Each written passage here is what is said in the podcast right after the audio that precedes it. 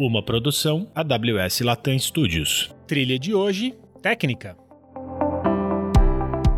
Olá, olá! Sejam todos bem-vindos mais uma vez ao podcast oficial da AWS Brasil. Eu sou Fernando Sapata, arquiteto de soluções, e hoje estou aqui com ele. Renato Barbosa, líder de negócios de inteligência artificial da AWS. É com muito prazer que a gente volta aqui para mais um episódio com vocês, todo mundo que tá coladinho no radinho. Sapata, hoje a gente vai trazer uma pessoa de uma área um pouquinho diferente, da área de serviços profissionais da AWS. O nome dele é Samuel Schmidt e ele tá aqui para falar com a gente sobre o tema de analytics e alguns projetos aí que a área de serviços profissionais já entregou. Samuca, seja muito bem-vindo ao nosso podcast. Legal, Sapata, legal. Renatão, obrigado aí pelo convite convite. Prazer aí estar com vocês, participando dessa sessão aqui do podcast. Eu acho que a gente tem bastante coisa para compartilhar aí. Espero ser uma sessão agradável para todos os ouvintes também. Caramba, Samuel, com certeza será. O prazer é todo nosso. Para quem não sabe, o Samuel é uma mega referência dentro desse mercado de dados e analytics. Eu diria uma lenda. Uma lenda, é isso. Se você imagina alguém que pode tirar todas as suas dúvidas e te ajudar com dados e analytics, esse cara é você, Samuel. Então, hoje, mais uma vez, aqui com a lenda Samuel.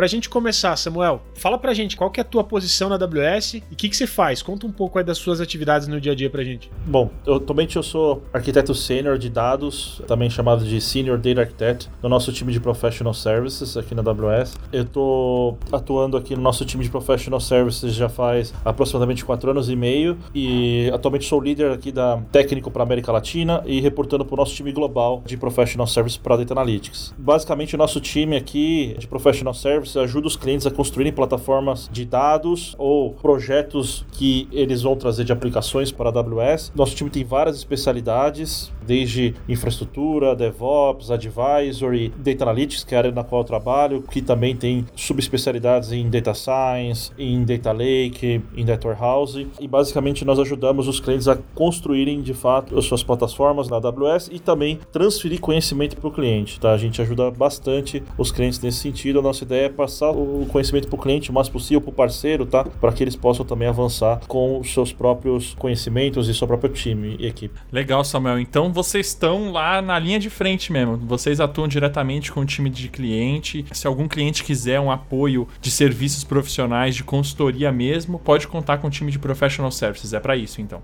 Sim, exatamente. É, Assim, a gente trabalha complementando o que os times de arquitetos de soluções, ou também chamados Solutions Architects, fazem, né? Como o Sapata, aí trabalhando diretamente com, com os clientes nas contas, ajudando o cliente a entender o serviço AWS. A gente depois, quando entende que o cliente precisa implementar algo, né? Fazer algum projeto grande, uma transformação digital, ou uma transformação de negócio guiado por dados, né? Que é uma especialidade aqui no nosso time, a gente vai lá e busca entender toda essa demanda do cliente e fazer um desenho tanto de solução quanto de fato da implementação do projeto. Tá? Então a gente atua ponta a ponta. A gente atua na parte de ingestão, processamento, armazenamento, consumo dos dados, geração do modelo. A gente ajuda o cliente em todas essas camadas e busca transferir o conhecimento para o parceiro ou para o cliente para que ele possa avançar depois. Tá? E a gente conta bastante com o apoio de parceiros para poder escalar o time também que a gente tem aqui dentro de Professional Service. Legal, muito bom. Samuel, deixa eu te perguntar uma coisa. A gente tem visto muita gente falar sobre data lake, sobre dados, sobre analytics. E eu acho que seria importante saber da tua visão. Qual a importância hoje para uma corporação ter um time especialista né, de dados e analytics? Perfeito. Eu diria que é o componente chave hoje em qualquer empresa que quer de fato trabalhar orientada a dados, é também chamado de abordagem data driven. Então, hoje praticamente todas as empresas estão vendo o quão importante é ter os dados de uma forma com governança, com segurança, com qualidade, para que isso de fato se torne um ativo. O dado hoje é um, considerado um ativo para a grande maioria dos negócios, o dado é um ativo da empresa que pode gerar um diferencial competitivo, pode gerar novos negócios negócios, novos insights, melhor experiência para o cliente. Então, se nós entendermos as empresas que pensam em cliente no centro, né, customer centric, também agora estão se tornando data centric, porque não é possível você fazer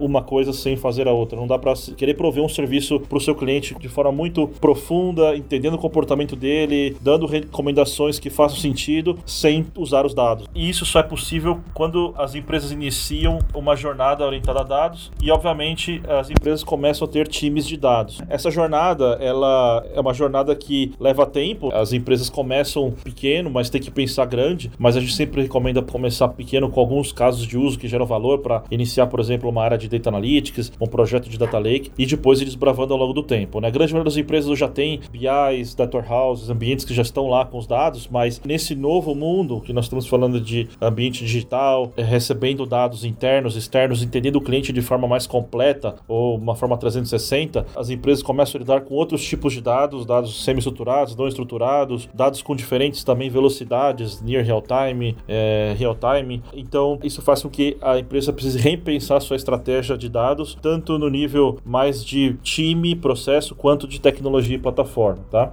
Samuel, para deixar um pouco mais claro para quem está nos ouvindo agora. Então você falou um pouco da missão, né? Vamos dizer assim, do entregável do time de serviços profissionais. Então você falou que você ajuda na construção dessa plataforma, na prática, e também com passagem de conhecimento. Então imagina que eu tenho um cliente lá que ele não tem um time de analytics. O time de professional services, serviços profissionais, consegue ajudar esse cliente?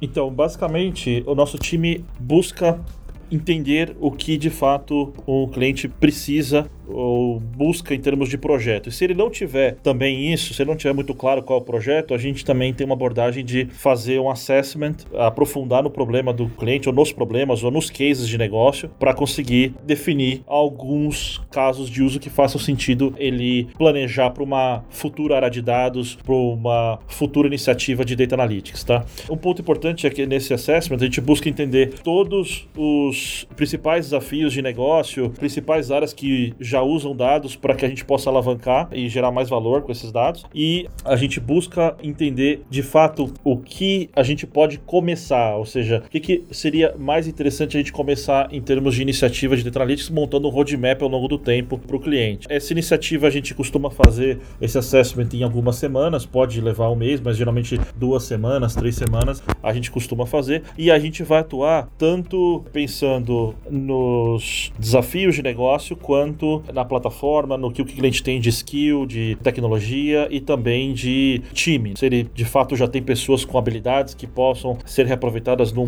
numa iniciativa de Data Analytics, isso é muito importante. Uma coisa que a gente destaca bastante, né, empresas estão começando com Data Analytics e ainda não tem uma equipe e a gente acaba ajudando esses clientes a começarem essa iniciativa, a gente destaca bastante para os executivos dessas empresas que Data Analytics é, é uma jornada, não é um projeto. Né? A gente costuma deixar isso muito claro que não dá para achar que a gente vai fazer um projeto de Data Lake, vai ter um começo, meio fim, e aí acabou, nunca mais você encosta no Data Lake, nunca mais vai evoluí-lo, nunca mais vai melhorar. Não, a gente tem que pensar isso ao longo do tempo, a gente cria a fundação, a gente cria as habilidades principais para esse Data Lake funcionar com mínima fundação, de, com atendendo os requisitos de governança, segurança, etc. Mas tanto a plataforma em si quanto a maturidade de uso de dados nas empresas vai evoluindo ao longo do tempo. Isso é uma jornada que sempre tem que ter investimentos e melhorias para a empresa cada vez mais pegar maturidade com os dados e uso mais profundo também de algoritmos e data science. Faz total sentido isso que você falou, Samuel, principalmente que não é algo que para em algum momento do tempo. Do mesmo jeito que todos os dias a gente se transforma, as empresas elas se transformam, os usuários eles se transformam e é importante que você tenha essa flexibilidade, que o cliente enxergue que isso é uma evolução. Falando ainda no tema de professional services, como é que um cliente pode engajar o time de serviços profissionais atualmente? Se assim for o desejo dele. Legal. O nosso time de Professional Services, acho que é importante destacar também, a gente tem uma divisão entre Public Sector e time de Enterprise. Temos um time especializado em Public Sector que compreende ali universidades, empresas vinculadas a governos e também temos o nosso time de Enterprise, que é o time no qual atuo, que atende em geral empresas eh, de diversos segmentos, financeiro, telecom, varejo, e-commerce, indústria, por aí vai. Então, basicamente, quando a gente tem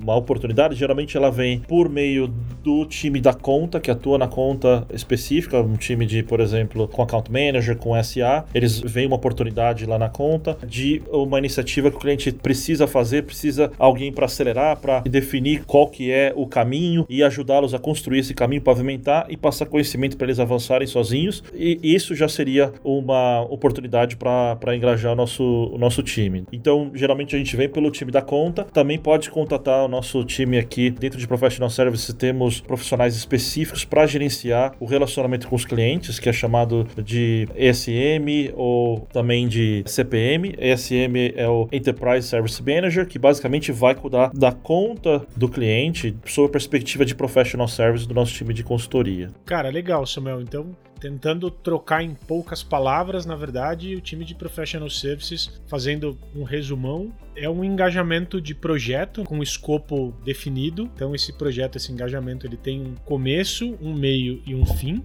E em geral a ideia é que a gente desenvolva esse projeto para o cliente usando um método de passagem de conhecimento para que ele tenha condição de continuar nessa jornada de construção, análise de dados e tudo mais, certo? Então entendi direito aí o que vocês fazem. жизни. Perfeito, exatamente. Show de bola. Exatamente isso. A gente delimita o escopo, define uma quantidade de horas para a gente poder trabalhar numa determinada iniciativa que a gente propõe para o cliente, dado um desafio, por exemplo, ah, quero migrar, por exemplo, um workload em data center para AWS, em Hadoop ou em Data Warehouse. Eu quero criar uma iniciativa nova na AWS com dados de negócio, dados vindos dos meus sistemas transacionais, diversas fontes de dados, dados internos ou externos, enfim, definimos o escopo para essa iniciativa e depois a gente vai trabalhar trabalhar nisso ao longo do tempo, acessando a conta do cliente e fazendo a implementação como um todo. Depois transferindo conhecimento usando vários mecanismos para isso, workshops, sessões compartilhadas de conhecimento e engajando quem for necessário, tá? Nosso time, como eu disse antes, tem várias especialidades. Se o cliente, por exemplo, não tem uma fundação de cloud na AWS, a gente chama de landing zone, a gente pode ter o time de infraestrutura fazendo landing zone, a gente pode ter o nosso time de segurança fazendo assessment de security, depois implementando as melhores práticas de segurança e a gente depois vem na parte de nosso time de implementação do Data Lake com a parte de segurança de dados, governança e etc.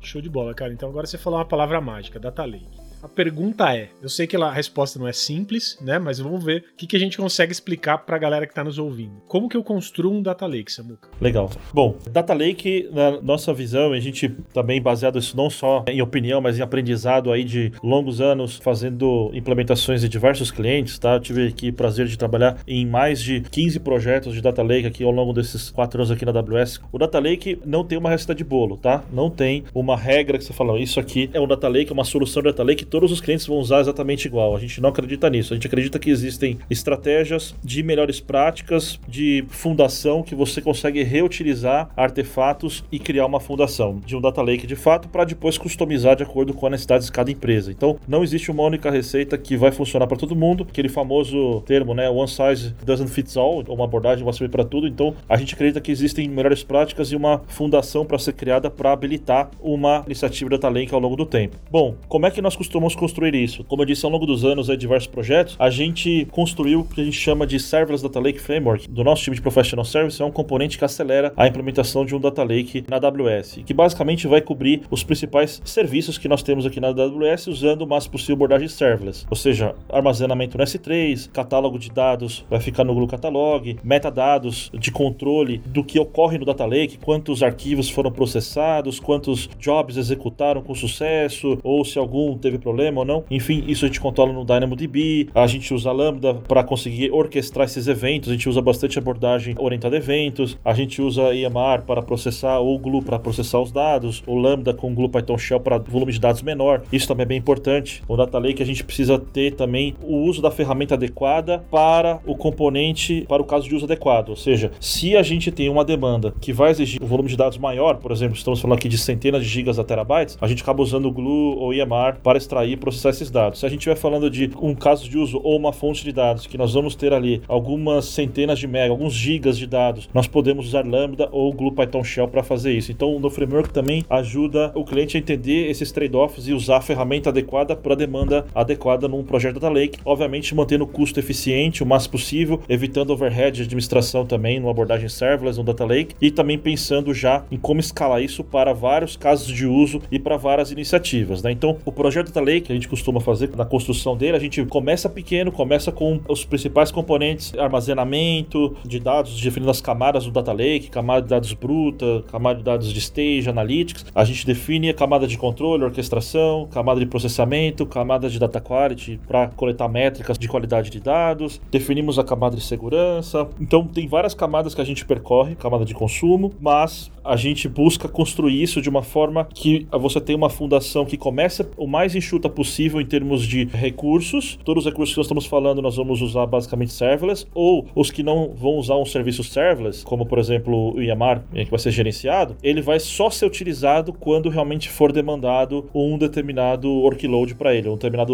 quantidade de dados, um volume de dados que precisa ser processado, uma transformação, aí sim a gente vai subir um cluster IAMAR, por exemplo, processar e depois baixá-lo. Então, o cluster fica o mínimo possível do tempo disponível no Data Lake em si, para a gente manter tudo com o máximo possível de eficiência de custos, também facilitando a administração. Então, basicamente, esses são os principais componentes que a gente tem no Data Lake, tem outros, e a gente também cobre, digamos, pontos fundamentais, agora falando um pouco mais de governança, definir, por exemplo, nomenclatura, a gente também chama de convenção de nomes para os buckets, para os arquivos que vão ficar dentro do S3, por exemplo, né? Antes de começar o Data Lake, toda essa convenção de nomes também é bem importante para que a gente, quando vá buscar de fato um dado no Data Lake, algum data scientist, algum analista, saiba o que são aqueles dados, o que eles significam, né? Saiba onde estão as fontes, o que eles representam. Então isso é muito importante também na parte de governança. Então, construir o Data Lake, a gente já tem esse framework com todas as melhores práticas que basicamente também vão ajudar a acelerar essa fundação e, obviamente, consegue habilitar uma flexibilidade de adaptar dado uma determinada necessidade de um cliente ou outro que a gente tenha, tá? Então, é uma fundação que tem componentes core que vão ter artefatos, vão ter componentes de automação, CloudFormation, Lambdas, etc. Pipelines de CI/CD,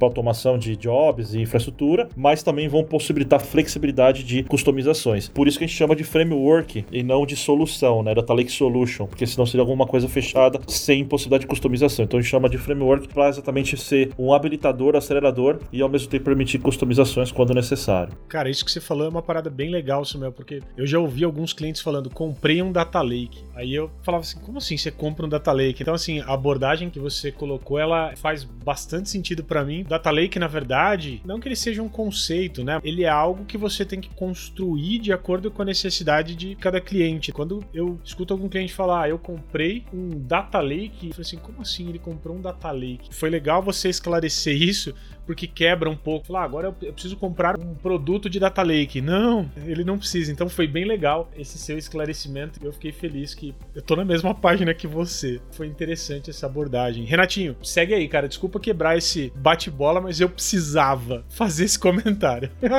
é, não, é importante trazer esse esclarecimento, Sapata. Você tá absolutamente correto. O que eu ia falar é que muito interessante o que você trouxe também, Samuel. Uma vez também eu ouvi um cliente falar que ele construiu o Lake, ele colocou todos os dados no S3. Mas na verdade existe toda uma organização ali por cima disso. Tem a sua camada de catálogo, tem a questão da governança que você trouxe. No fundo, no fundo, se você olhar pelo conceito de storage, ok, o seu dado está no S3. Mas a organização e você poder olhar para aquilo e saber aonde está o que e o valor de cada, de cada parte daquele seu lake, te completa o lake, né? E isso já me traz exatamente o vínculo à próxima pergunta que os clientes normalmente me fazem. Depois que eu tô com meu lake pronto, Samuel, como é que eu extraio dados relevantes do meu lake? Como é que eu começo a de fato sair de 1, 2, 10, 100 gigas ou teras de dados para valor para o meu negócio? Como é que é essa jornada? Legal, bacana. Antes de responder diretamente sua pergunta, Renato, só vou puxar um gancho aqui do que o,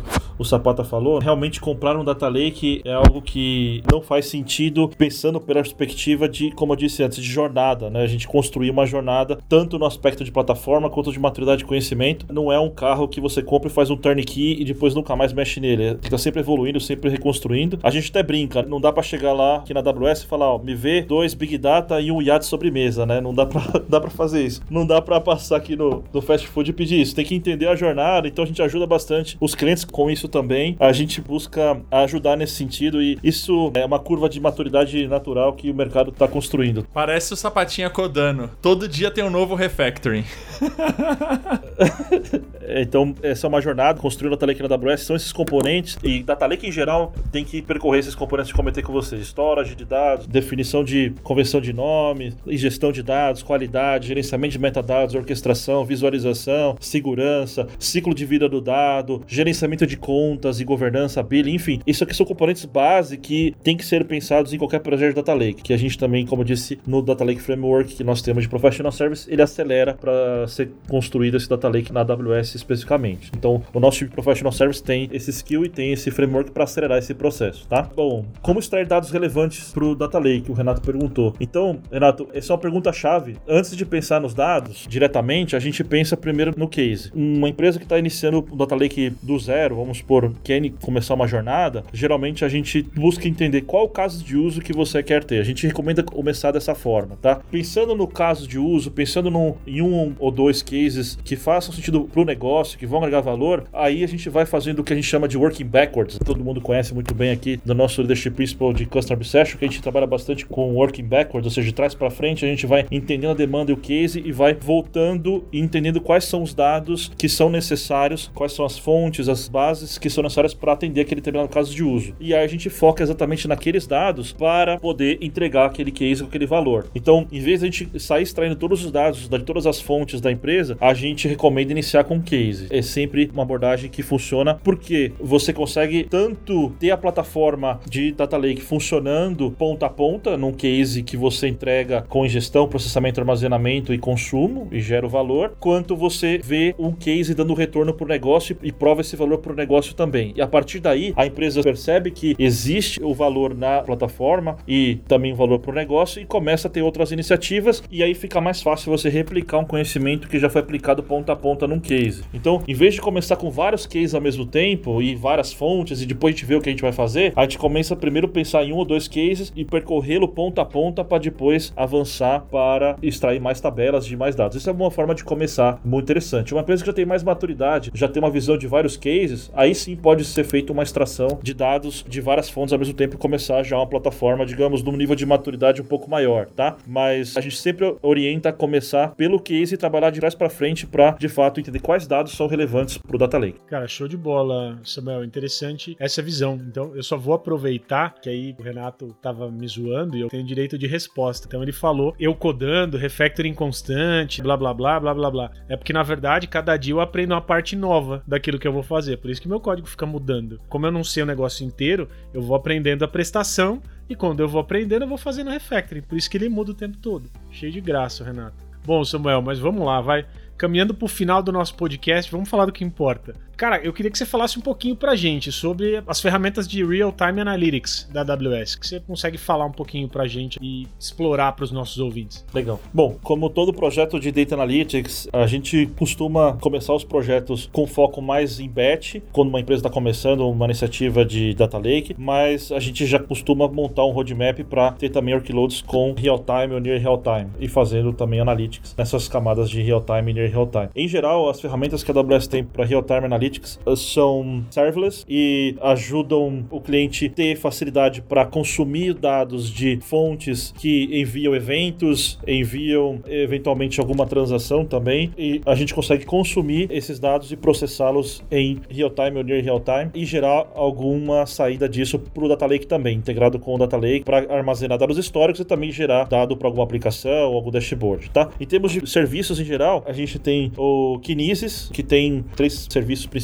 ou camadas, vamos dizer assim, que seria o Kinesis Streams, o Kinesis Firehose o Kinesis Analytics. Kinesis Streams serve para você receber eventos de diversas fontes e também ter diversos consumidores em paralelo, tá? E cada consumidor controla o que já consumiu dessa camada de streaming. Na sequência, o Kinesis Firehose, a gente consegue extrair dados da camada de streaming e enviar para diversos outros serviços da AWS, como o próprio S3, Elasticsearch, Redshift, permitindo que o cliente consiga ter todas as camadas que necessita daquele dado com um dado disponível para consumo consumo. E o Kinesis Analytics em si, que vai permitir você executar queries em near real time nos dados que estão sendo recebidos da camada de streaming, fazendo queries basicamente, ou também integrando com componentes que podem ser integrados dentro do próprio Kinesis Analytics, como você colocar um programa em Flink para fazer alguma transformação, alguma regra de negócio, enfim, customizada, tá? Também temos o Kafka, né, o MSK, que é um serviço também gerenciado pela AWS, que basicamente tem o Kafka Open Source para receber também eventos em streaming e também permitir conexões com outros componentes, como o próprio Lambda, Spark Streaming no EMR, enfim, que vão suportar consumir tanto dado do Kafka quanto do Kinesis, mas no mercado também é muito usado o Kafka e também a AWS agora tem disponível também o MSK, que é o Kafka gerenciado. Então, camada de streaming como ingestão principal, esses são os dois principais componentes e ali dali, a partir daí você pode ter N outros serviços sendo usados para consumir dados da camada de Kinesis ou do Kafka, da camada de streaming, como o próprio Lambda, o Yamar com o Spark Streaming, o Flink no Yamar, ou algum outro serviço que você tem algum container, enfim, recebendo aqueles componentes e aí segue o seu pipeline. Se você vai fazer uma predição de um modelo usando o SageMaker, ou se você vai fazer alguma regra de negócio, como eu disse, usando Spark Streaming ou Lambda, e depois gravar os dados do Data Lake ou enviar para algum outro destino. Samuca, show de bola, cara. Muito, muito obrigado. A gente já tá chegando aqui no fim do nosso podcast, pessoal. Eu entendo que, assim, desde a forma que a empresa enxerga Analytics até a camada de serviço, a gente conseguiu passar muito bem por todo esse caminho, né? Samuca, muito obrigado mesmo por essa aula, por essa visão que você trouxe pra gente, por tudo que você explicou também pelo time de Professional Services. Então, eu queria abrir espaço para você. Microfone é teu, considerações finais. Que você acha que faz sentido para algum cliente que está começando nessa parte de analytics, que tem vontade de aplicar analytics, seja real time ou construir um lake? O que, que você diria que é mais importante para os clientes? Para encerrar, também queria agradecer vocês mais uma vez pelo convite, tanto você quanto o Sapata aí fazendo um trabalho excepcional aí com esse podcast, muito bacana ter esse bate-papo aqui, compartilhar esse conhecimento com o mercado e com nossos clientes, principalmente. Bom, em relação à mensagem para os nossos clientes, por favor, fiquem à vontade de procurar nossos times de account manager para a gente conversar mais. Nosso time de professional service, como eu disse, atua principalmente em empresas enterprise. Não importa em qual momento você está da construção do seu data lake, da sua jornada de data analytics, nós podemos ajudar você vocês em diversas etapas e, de novo, nosso foco principal é transferir conhecimento, habilitar o time de vocês a escalar e avançar cada vez mais. Esse a gente acredita que é um diferencial do nosso time e, e a gente pode acelerar bastante